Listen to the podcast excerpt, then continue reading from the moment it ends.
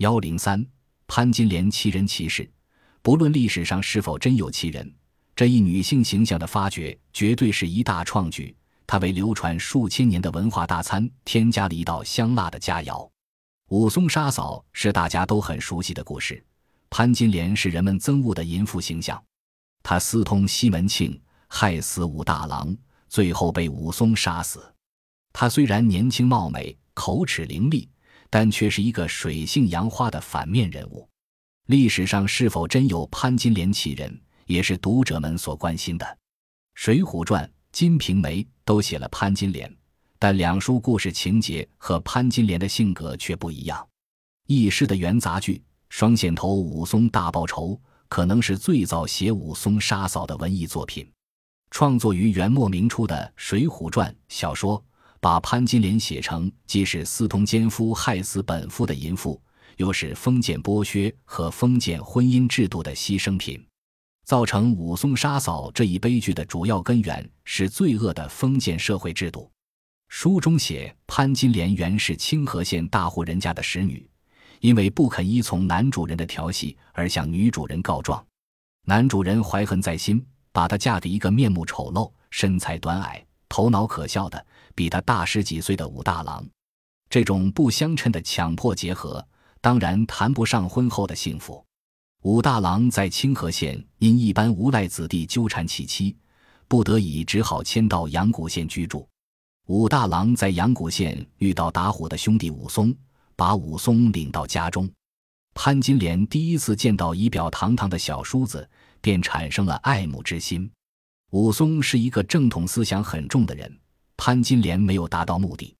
武松出差以后，他经不住老奸巨猾的王婆和有钱有势、奸诈刁钻的西门庆的引诱，落入了他们的圈套，毒死了自己的丈夫。武松出差回来，弄清了事实真相后，杀了潘金莲和西门庆，为兄报仇。写于明代隆庆、万历年间的《金瓶梅》，把潘金莲写成了一个残忍。刻薄、嫉妒、说谎、毒辣的淫妇，她毒死武大郎，嫁给西门庆，整天过着花天酒地的腐朽生活，经常毒打丫鬟秋菊，甚至连他亲生父母也常遭到他责骂。西门庆第六房妻子李萍生了儿子，潘金莲非常嫉妒，用猫吓死了小孩，从而使李萍本人也因思念儿子而死去。武松没有杀死西门庆。而是误杀李外传，被赐配孟州。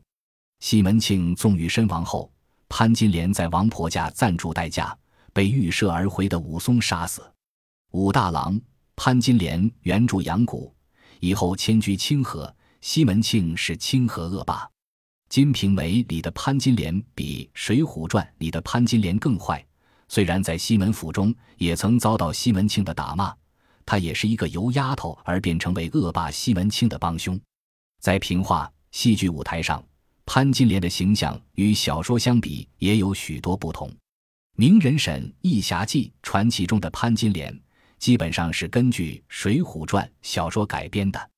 一方面写她出嫁武大郎时是无可奈何的，但对自己的丈夫还有一定的感情，说什么“夫虽丑，亦非轻。”一夜夫妻百日恩，另一方面却写潘金莲做丫头时，即私通家主，被主母发现，强迫她嫁了武大。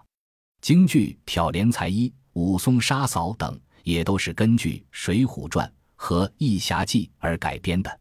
扬州评话、杭州评话、山东快书等曲艺都有潘金莲私通西门庆、武松杀嫂为兄报仇等曲目。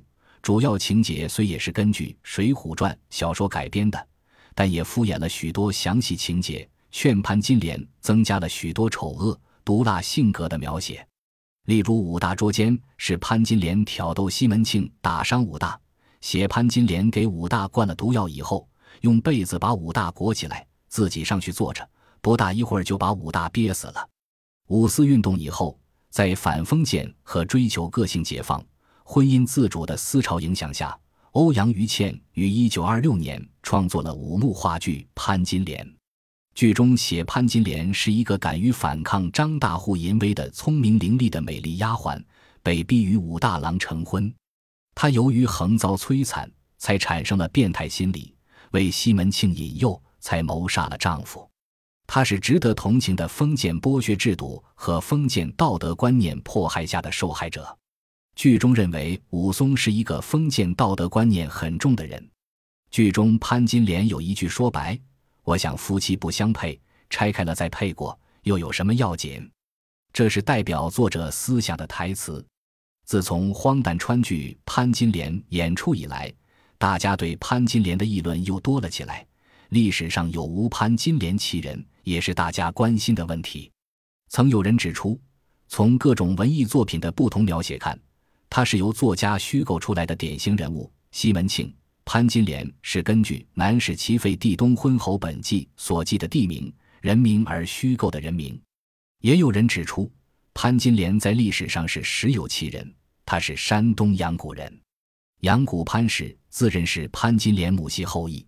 清初王世贞《乡族笔记》说：“阳谷西北有种，俗称西门种，有大族潘吴二世，自言是西门敌氏吴氏，且潘氏之族。一日社会登台演剧，吴之族始演《水浒记》，潘之族未入其姑，聚众大哄，互控于县令。根据这个记载，历史上可能真有潘金莲其人。